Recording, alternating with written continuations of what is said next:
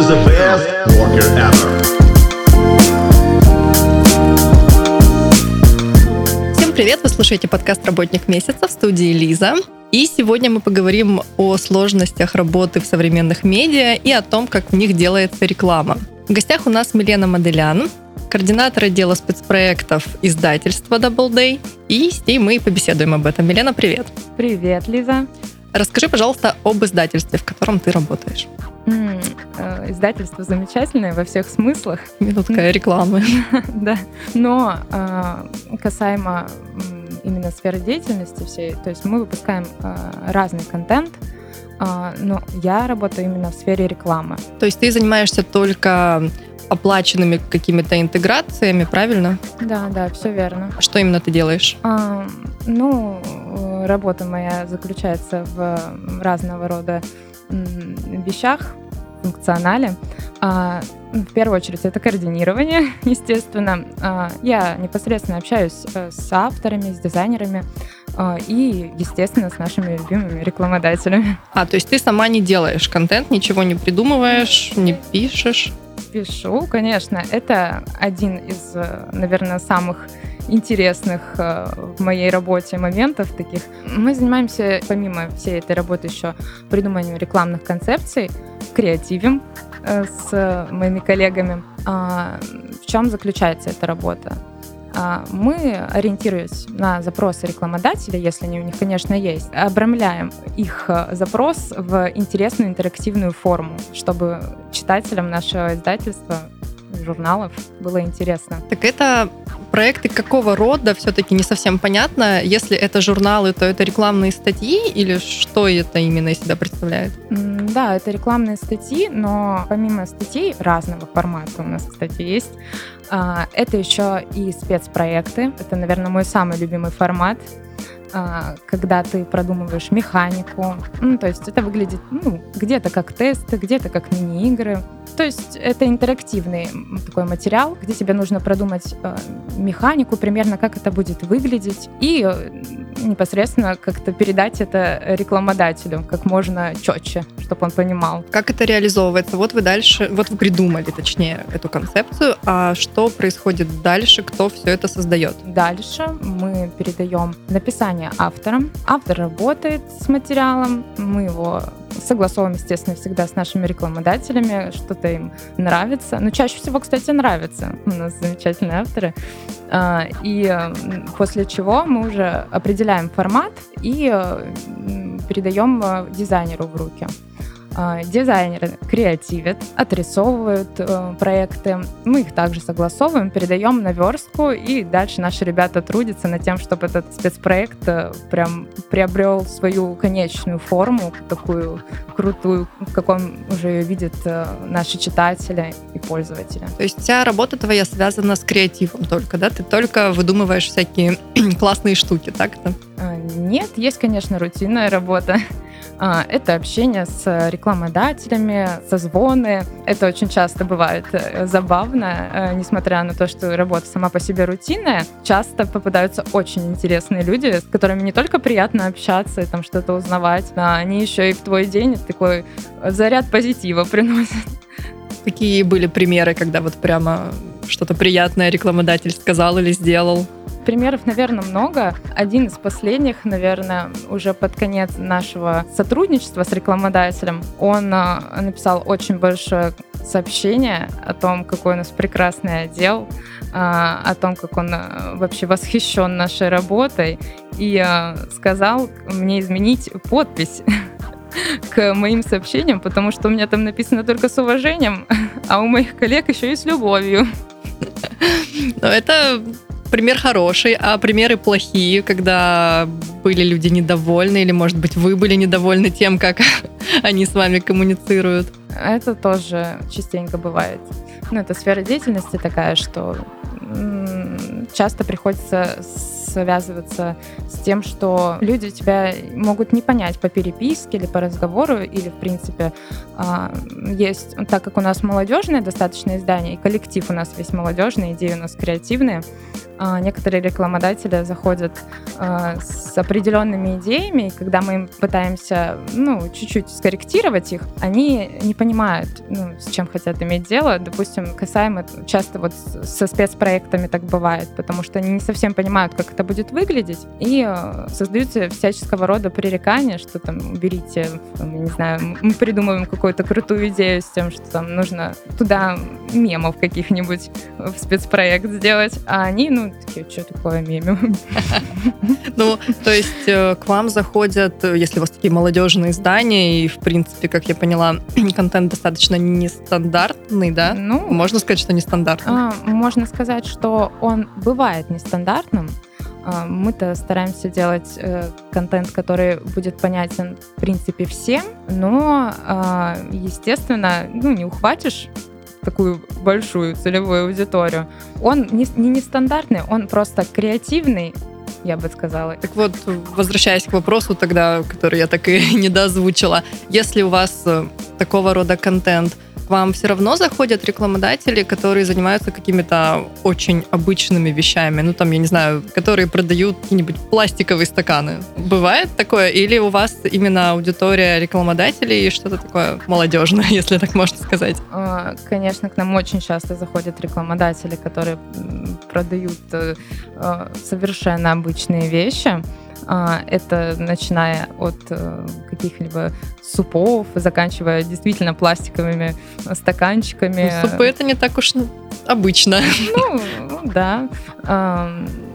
Из, наверное, из последних примеров, что такое самое... Вот у моих коллег э, было достаточно, ну, я думаю, обыденное. Памперс — это принципе, не, не скажешь, что что-то можно креативное с этим придумать, но мы умудряемся. Ну, чего же, по-моему, как раз-таки памперсы дают очень широкий простор для креатива.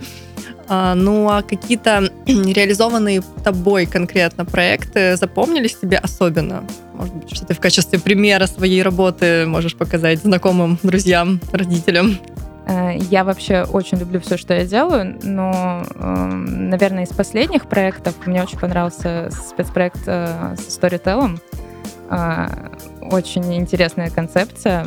В чем она заключается? В том, что это тест, где пользователь должен угадать, как, какую книгу любит один из э, бизнесменов, представленных в этом спецпроекте. В чем его фишечка такая? В том, что он очень интересно представлен. А, когда пользователь не угадывает, выплывает грустная картинка с э, бизнесменом, чья это любимая книга была. А у вас есть какая-то обратная связь от э, аудитории, от читателей по вот этим вот рекламным статьям или спецпроектам, что-то вам пишут, что там было классно или, или не классно? Да, есть обратная связь. А, в основном, конечно же, ну, то, так как моя сфера деятельности связана именно с рекламодателями, я, конечно, только с ними общаюсь, но а, я знаю, что очень многие рекламодатели так восхищены этой работой, что хотят э, и себе где-то это разместить, и у них это очень часто заходит. То есть потом приходят очень положительные отзывы о том, что тот контент, который мы сделали, зашел их аудитории. По каким критериям это рассчитывается, что он зашел или нет? Ну, я думаю, что где-то они судят по статистике, где-то по фидбэку какому-то от их аудитории, там, по отзывам каким-либо. Ну, это всегда по-разному, в зависимости от сферы деятельности рекламодателя. Вот сейчас очень много рекламного контента, который можно обозначить как трешовый, наверное, на Ютубе, да много где, в принципе, пользователи сталкиваются с какими-то очень необычными рекламными концепциями. А вот у вас есть какие-то ограничения по реализации такого плана идей как это может цензура? Да, безусловно, есть. У нас есть э, определенная редакционная политика, которой мы стараемся придерживаться. И, в принципе, создавая контент, мы стараемся делать упор не на трешовость, не на вирусность контента, потому что, ну, как мы все знаем, это часто ну, ненадолго бывает. Мы стараемся делать упор на идейность и ну, именно на интересность проектов. Если пользователь, допустим, закрывает рекламную статью, закрывает спецпроект, э, не пройдя его, не дочитав. Это как-то сказывается на вас, на том, э, как оценивает вашу работу редакция, или нет таких показателей, параметров? Такие параметры есть, но так как наша роль заключается именно в том, чтобы создать и выпустить проект в качественном, хорошем виде, скажем так, на нас часто ну, мы с этим не сталкиваемся. Сталкиваются, наверное, с этим по большей части мои коллеги-менеджеры, когда происходят такие ситуации, но они у нас нечастые. Можно вот все-таки подробнее, хотя мы уже довольно продолжительно говорим о том, чем ты занимаешься, но все равно вот у меня лично не сформировалось какого-то общего понимания. У тебя есть коллеги-менеджеры, коллеги-авторы, коллеги-дизайнеры и разработчики, а ты как координатор придумываешь концепции, и еще делаешь какую-то рутинную работу. А вот именно что? Что ты делаешь? Я, помимо уже всего перечисленного, веду списки рекламодателей. Если возникают какие-то неурядицы или недопонимания, я с ними общаюсь. У меня, кстати, также есть коллеги, тоже координаторы. Тоже коллеги, да? Тоже коллеги, только мы уже с ними в одной прям сфере деятельности крутимся. Они тоже координаторы. Советуемся по разным поводам. когда не знаем, какой а, как подойти к человеку, потому что все-таки все мы люди разные, и иногда очень нужен а, совет извне. Замечательный у нас э, начальник наших спецпроектов. Вот. Э, поэтому, когда возникают какие-то такие э, разного рода ситуации именно с общением, что является, наверное, рутиной моей, там, ответы на письма рекламодателей, всяческого рода созвоны, и когда случаются какие-то кризисные ситуации, мы всем отделом собираемся и думаем, как же нам поступить в данной ситуации, и вот выручают очень компетентность моих коллег в этом плане. Всегда очень дельные советы дают. И, наверное, в 98% случаев мы улаживаем все совместными усилиями. То есть э, вы как проект менеджеры ведете проект, получается, да, прямо верно. по всем стадиям его создания, правильно? Да, да. Что бесит, может быть, в работе? Все так хорошо, все замечательные, коллеги прекрасные, работу ты любишь. А, ну, нет, все люди, конечно, и меня бесят какие-то вещи. Но в основном это связано с недопониманиями со стороны иногда даже коллег бывает. Допустим, ты даешь задачи авторам, они не согласны с ними, не согласны с какой-то тематикой статьи, которую ты можешь дать. И приходится как бы объяснять, почему же все-таки да, а не нет. А, но это не то, чтобы бесит, это такие излишки, наверное, работы, просто не настолько приятные, как придумывание рекламных концепций. А бесит, наверное, когда есть э, такого рода рекламодатели, которые мы часто очень по этому поводу э, общаемся, шутим с коллегами, когда вы разговариваете просто на разных языках. Ну, наверное, и в прямом смысле это бывает. У вас э, бывают иностранные рекламодатели? Конечно. Или только российские компании? Нет, у нас есть иностранные рекламодатели, и общение с ними это всегда какая-то такая э, игра многоуровневая. Это ты всегда пытаешься понять, что же все-таки человек хочет от тебя, а ты э, и понимаешь, что ну, он также не понимает, что ты хочешь от него.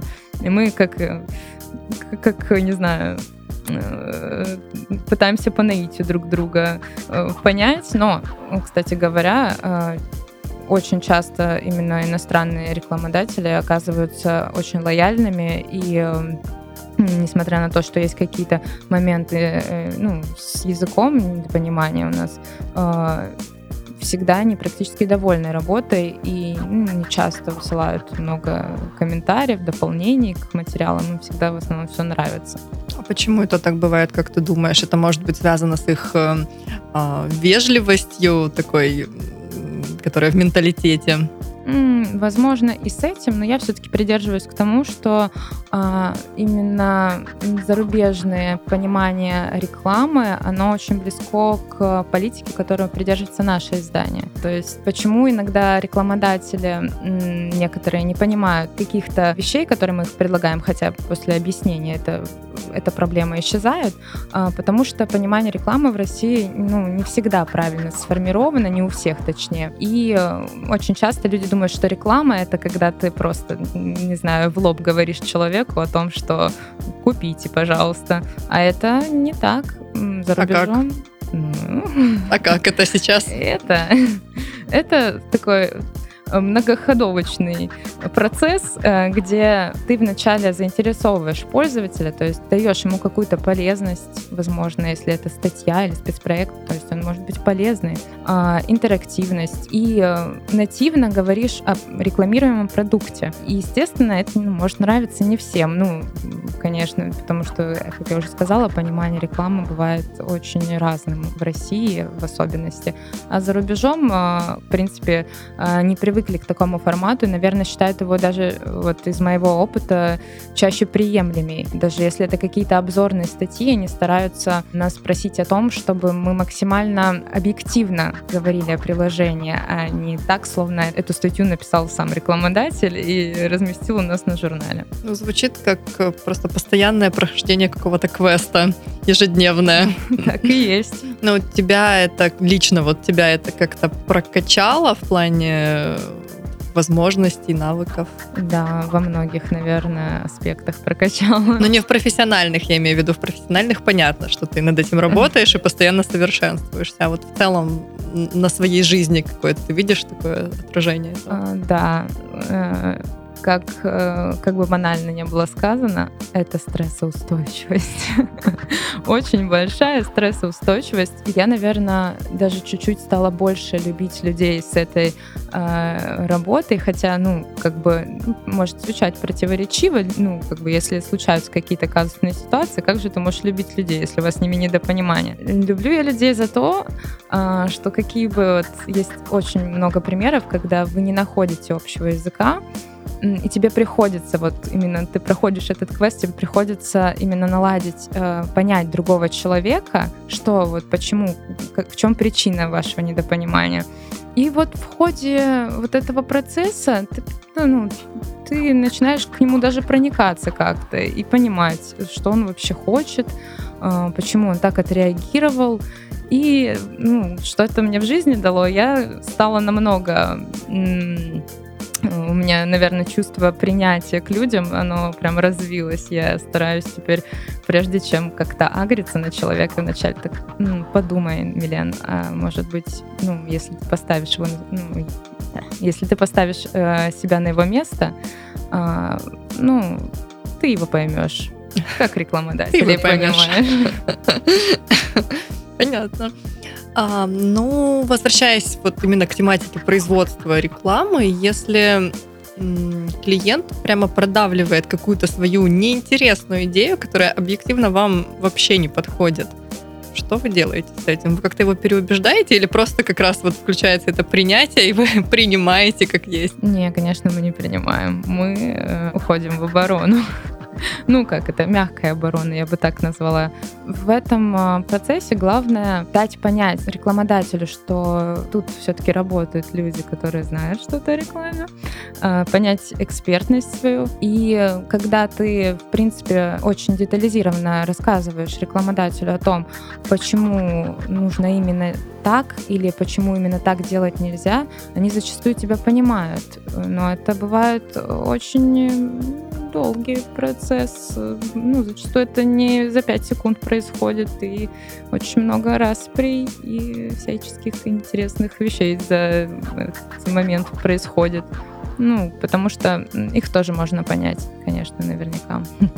А чувствуешь ли ты, что ты в каких-то вещах, которые требуются для работы, конкретно на должности координатора отдела спецпроектов, особенно хороша? Что-то в тебе есть такое, что позволяет тебе делать твою работу именно прям великолепно? А, я вообще такой человек, что у меня очень часто скачет э, самооценка в этом плане. В плане работы точно это определенно так. А, ну, в какие-то дни мне кажется, что я супер креативная, и э, я придумываю что-то прям до жути интересное, и что я прям представляю себе в голове, как это будет выглядеть, и такая, да, я молодец. Вот это да. Ну, и в плане э, каких-то дел, касающихся э, детального такого исполнения, какого-то более такого э, какой-то рутины, мне тоже очень иногда нравится какая-то собранность, которую я проявляю в себе, хотя по жизни я вообще не собранный человек абсолютно. Ну, э, а на работе бывает, что я прям такая даже удивляюсь. Как ты хороша, да? Какая у вас команда? Это в основном молодые люди или самые разные? А, Касаемо нашего дела, ну, все э, достаточно молодые, креативные ребята. А, Но вообще в нашей компании работают люди разного возраста, но несмотря на это, какой-то общий такой вайб компании, менталитет, он а, как будто, ну, не знаю, это, наверное, молодцы наши HR или кто, все мы на одной волне, то есть вне зависимости от возраста, там, сферы деятельности, ну, у нас у многих разная, но мы прям друг друга хорошо чаще всего понимаем. Что еще делает ваша компания, вот э, помимо статей и спецпроектов рекламных? Подкасты. А, Да, это подкасты. Очень интересная такая вещь. Сейчас сама в нем участвую. Ну да, мы занимаемся еще также интеграцией в подкастах. А, На самом деле сейчас понимаю, что когда я координирую э, именно ну, именно подкасты, то есть соединяя людей, э, ну, как бы ведущих э, вместе с героями подкаста. А это бывает даже проще, чем сидеть вот тут, вот там рассуждать. Это я понимаю, когда, ну, какой иногда стресс испытывают рекламодатели, когда приходят э, и записываются с нами. Как вот э, компании, которая хочет попасть к вам в подкаст, ну или, может быть, в статью, спецпроект, как э, им вообще на вас выходить? Вы как-то продвигаетесь или ты не имеешь к этому никакого отношения? А, К продвижению самому непосредственно не имею. Это делают, э, ну, это как бы работа наших менеджеров. Есть, конечно, компании, которые на нас ну, сами выходят, но чаще всего наши ребятки, менеджеры, э, рассказывают о том, чем мы занимаемся нашим рекламодателям, э, показывают какие-то примеры. Также у нас есть э, сейчас развиваются активно социальные сети. Я думаю, что наши читатели, пользователи, очень многие типа И слушатели, у нас же подкаст. Да, и слушатели, они э, узнают именно так об этом. Я знаю, что подкаст у нас пользуется очень хорошей популярностью, что есть целая своя аудитория, очень лояльная, и это прям очень радует на самом деле. Тебе вот как координатору с каким форматом интереснее всего работать? Именно в подкастах или Нет, вообще из того, что у вас есть, какие рекламные возможности, что тебе интереснее всего вести, какие проекты? Э, Ты имеешь в виду по форматам? Ну, наверное, да, да. На самом деле, по форматам, конечно, э, спецпроекты это достаточно нелегко, потому что очень много э, уровней и этапов нужно пройти перед тем, как спецпроект уже будет в том виде, в котором ты там его себе вообразил когда-то, когда придумывал концепцию. Но очень часто зависит именно от самого рекламодателя, от сферы деятельности. То есть, если это что-то интересное, интерактивное и прикольное. Это вообще всегда, наверное, чтобы это ни была это статья или подкаст, э, это всегда интересно. Общаться в первую очередь с людьми, чьи непосредственно это услуги. Ну, спецпроект — это то, что можно увидеть на страницах, в принципе, почти любого сейчас крупного медиа, вот чаще всего в формате какого-то теста или игры, да, там какой ты гриб, какой ты заголовок, это вот, вот оно, это спецпроекты. Да, это спецпроекты. Ну, как ты уже хорошо подметила, они бывают абсолютно разного формата. Это очень сейчас такой, ну, так как это связано с интерактивом, это достаточно популяризировано во многих медиа. Лично я считаю, что мы стараемся в наших спецпроектах делать что-то такое необычное, чтобы как бы была изюминка, фишечка. А есть какой-то явный тренд, который прямо прослеживается в запросах рекламодателей, какими они хотят видеть свои эти спецпроекты? Это скорее даже не тренд, это частый запрос от рекламодателей. А, Они хотят, естественно, чтобы э, спецпроект был интересным и интерактивным. Подразумевая интерактивный, ино- иногда даже не понимаю, что тот же самый лонгрид, который мы делаем, он может быть, в принципе, быть очень интересным, хотя интерактива он особого в себя не включает, но им, если потом уже на выходе, а, кажется, что это ну, именно то, что они хотели. Были какие-то супертехнологичные проекты, потому что спецпроект, ну вот как в моем представлении, это может быть что-то, выходящее вообще за рамки издания, ну, того медиа, где оно реализуется. То есть какая-то, какой-то перформанс, ну там условно, например, такое вы что-то делаете? Да, мы делаем. У нас сейчас э, появились новые э, механики. Э, мне не очень нравятся. Это мини-игры. Что-то очень залипательное, особенно когда ты пытаешься связать это именно со сферой деятельности рекламодателя. В конце это получается интересно, э, прикольно, интерактивно. Ты такой смотришь, вау, я бы даже поиграла в это просто так. Есть бренды, которые к вам снова и снова возвращаются за вот этими всеми интерактивными штуками, вы с ними постоянно работаете? Э, Да, есть, в общем-то, компании, которые к нам возвращаются очень часто, потому что им ну, нравится то, что мы делаем. Если, допустим, в принципе, мы уже затронули эту тему, но просто вот интересно мне, если компании не понравилось, вот она хочет делать что-то очень скучное, и та мягкая оборона, о которой ты говорила, до этого она вот не сработала. Они все равно настаивают на своем. Как быть? Как, ну, я правильно понимаю, что твоя работа как координатора вот как раз в данной ситуации координировать что-то? Да, Но что вы делаете с таким? Это, наверное, можно назвать э, такой кризисной ситуацией, когда ну, мы всегда до последнего стараемся все-таки приложить усилия к тому, чтобы объяснить рекламодателю, почему мы наставим на то или иное вещи. Но если это не получается, мы стараемся, скажем так, удовлетворить его запрос, и наш. Э, Найти какой-то компромисс. И ну да, получается. Очень, ну, есть, конечно, ситуации, когда действительно э, люди ожидали совершенно другого. Ну, я уже говорила о том, что представление о рекламе в России, да и, может быть, и за рубежом такое есть, даже не знаю, оно очень разное бывает у многих рекламодателей. И иногда бесполезно даже спорить и пытаться человеку объяснить, почему с такой идеей было бы интереснее зайти. И тогда мы уже делаем что-то ну, спасибо нашим авторам, дизайнерам и вообще нашему отделу. А, Мы стараемся из того, что есть, сделать уже а, что-то интереснее чем это могло бы вот в том виде, вот, в котором изначально полагалось быть. Ну вот хорошо, допустим, получилось прийти к компромиссу, но в процессе тебя просто довели до белого коленя. Бывали ли случаи, когда ты просто все уже думала, все, я, я ухожу, все, хватит. Ну, уходить, конечно, не собиралась, но у меня э, очень часто случается, когда вот такие вещи происходят, очень часто я думаю, «О, господи, почему, почему меня не понимают? А, И, ну, конечно, ты начинаешь, я человек э, философского склада ума, я стараюсь сразу же поднимать э, просто все потаенные мысли своей, э, в своей голове и думать, что же я в этом процессе сделала не так, почему сейчас вот, ну, привело все к этому.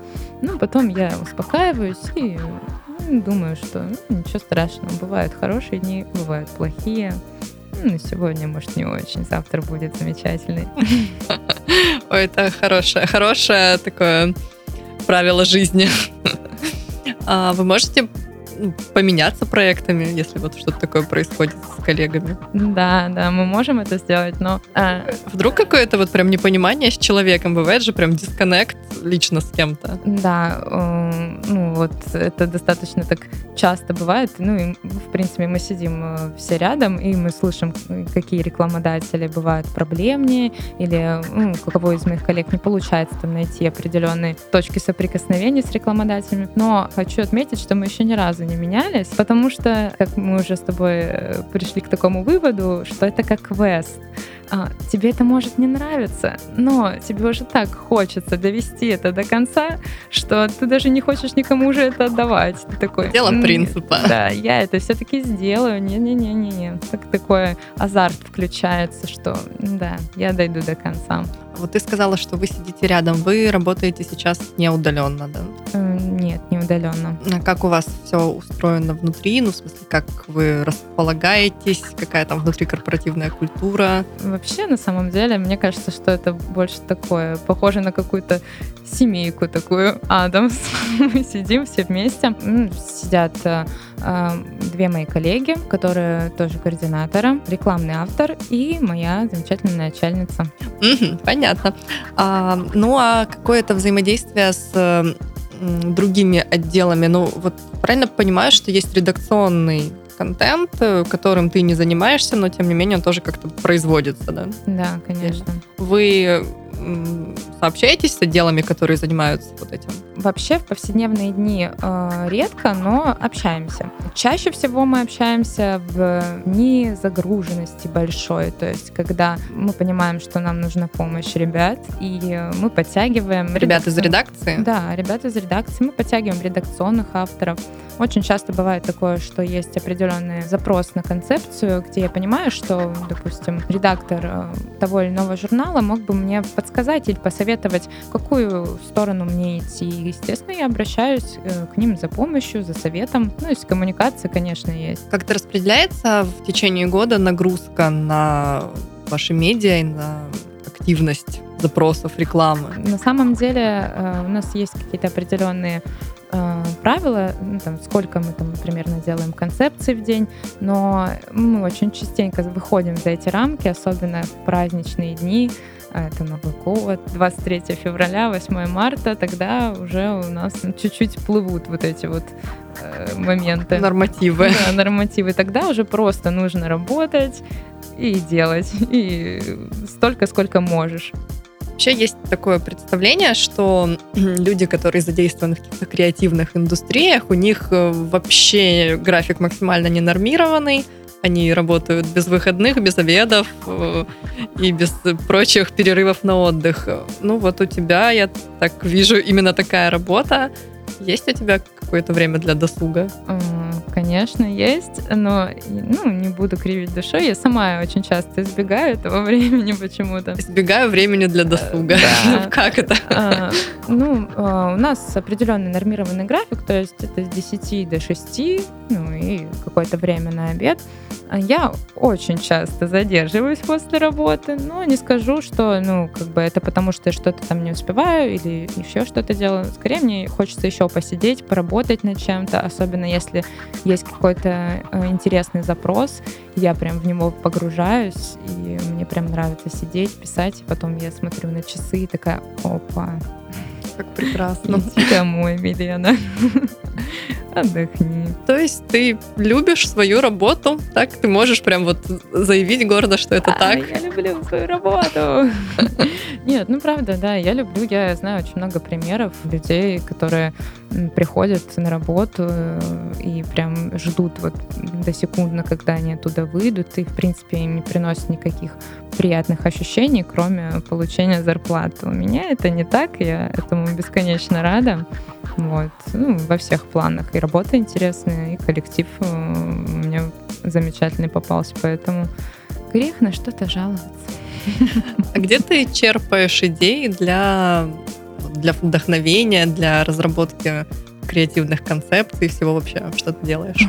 На самом деле это э, часто бывает забавно, потому что ну, есть какие-то э, идеи, которые ко мне приходят там в ходе очень долгого обдумывания, как же лучше будет подать. А есть такое, что я читаю запрос, и мне мгновенно, не знаю, как манна небесная передо мной открывается, где-то э, что-то, ну, это какая-то зачастую, зачастую литература, э, фильмы или просто какая-то информация, которая где-то когда-то уловила, э, я ее интегрирую в, эту, в этот запрос, и получается прикольно. И я такая, ого, ничего себе, вот это вот инсайт мне сейчас произошел. А ты как-то собираешь, ну вот ты живешь свою жизнь, и по ходу дела к тебе приходит что-то интересное. Ты как-то это собираешь где-то вот, копишь, чтобы потом использовать эти наработки для работы? Да, да. Я, я, у меня такое недавно появилось, когда я поняла, что э, нужно все-таки, раз у меня есть такие э, всплески какие-то, я не знаю, как это даже назвать, э, идей, которых я где-то видела, э, ну, где-то, точнее, я беру вдохновение оттуда, откуда не знаю, и просто сижу и радуюсь этому. Я подумала, что ну почему бы тебе тогда, Милена, и не запоминать э, какие-то вещи, если ты ловишь себя на мысли, что это прикольно, круто, что э, это как-то может тебя вдохновить, а это может быть начиная от какой-то э, интересной картины, которую ты потом такая, М, прикольно было бы сделать спецпроект в стилистике, там, я не знаю, какого-нибудь определенного художника, писателя.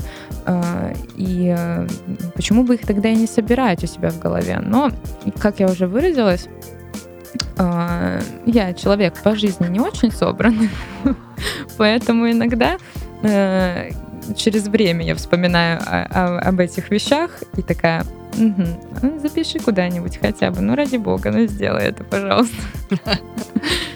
Вот ты координируешь многоступенчатый проект, в котором а, а, полно задач для разных сотрудников. Как тебе удается все это держать в голове и не забывать? Или ты забываешь? Ну, Я стараюсь не забывать. Ну, конечно, промахи у всех бывают, но не скажу, что это частая практика. У нас мы ведем определенные таблицы, то есть это все очень структурировано. Тяжело на самом деле что-то забыть, потому что если ты вырабатываешь определенный подход к данной работе, к данному формату работы, ты уже как бы делаешь это все по наитию. То есть я прекрасно помню там последних своих рекламодателей, помню, кто у меня там ждет чего-то, ну, а если я забываю, я прохожусь просто по списку и такая, «Мгм, тут я что-то вот не помню. Такая, опа, нужно, нужно сделать, не забыть. Бывали случаи, когда общение с рекламодателем деловое переходило в какие-то неформальные отношения. Ну, Не хотелось бы, чтобы это звучало двусмысленно, но я так понимаю, что особенно компании, которые снова и снова к вам приходят за рекламой, они снова и снова общаются с вами лично, как с координаторами. Да, такое бывает очень часто. А, Ну, как ты уже сказала, что это не в каком-то плохом смысле, просто в какой-то момент ты понимаешь, что это не просто твой рекламодатель, а твой приятель уже.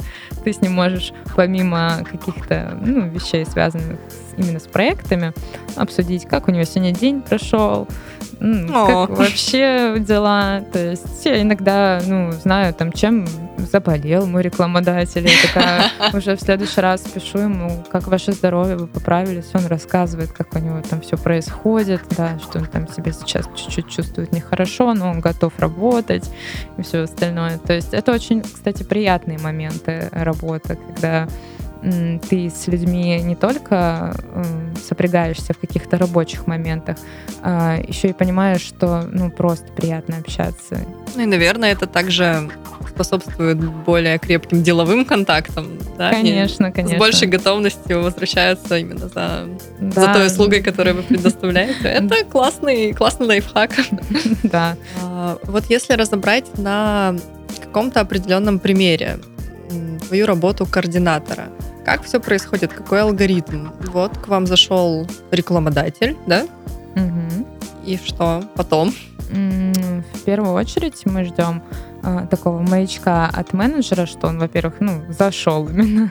А Менеджер нас координирует иногда перед появлением рекламодателя о том, что он сейчас появится, но мы все-таки ждем маячка. В основном это в виде сообщения на почте о том, что можно приступать к работе и что нам пора подключаться. Далее мы уже либо письменно, именно в переписке связываемся с рекламодателями, либо созваниваемся с ними, кому как удобно, в принципе, и обсуждаем м, тот материал, который мы будем подготавливать. Ну, обозначаем сроки, э, выслушиваем пожелания их, после чего уже отправляем э, статью или ну, любого характера материала в работу. Ну вот единственное, где это различается, наверное, алгоритм действия, это именно с подкастами, потому что там чуть-чуть по-другому. Мы, конечно, тоже ждем, пока рекламодатель э, зайдет, но алгоритмы очень разные, этапы.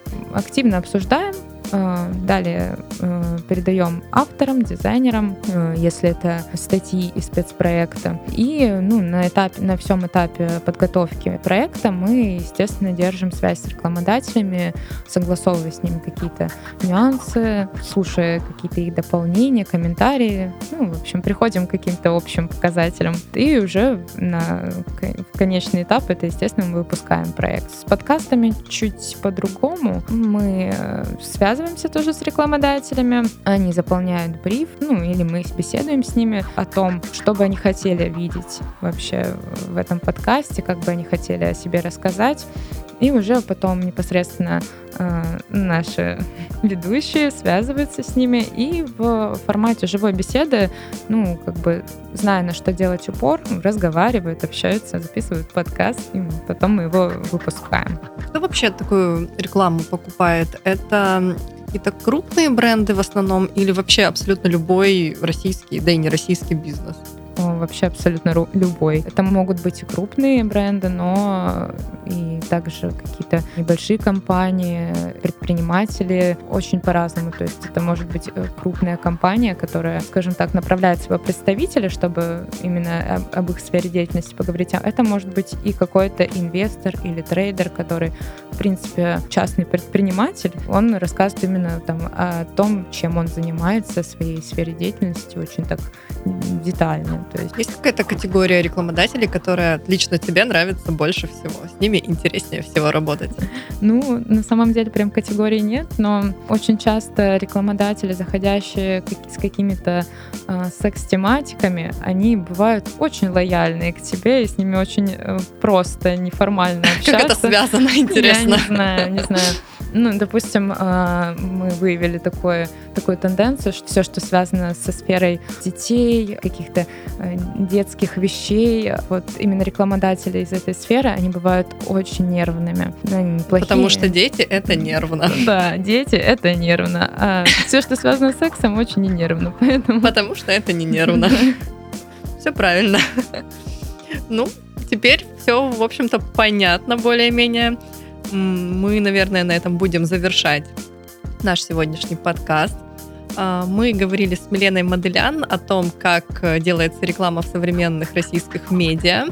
А, Милена – координатор отдела спецпроектов издательства Double Day. А, и благодаря ей мы узнали много нового. Милена, спасибо. Тебе спасибо, Лиза, за интересный разговор. Вот. Благодарю за это время. Всем пока. Пока. Этот выпуск вышел при поддержке Quark.ru. Quark – любые услуги фрилансеров для вашего бизнеса от 500 рублей.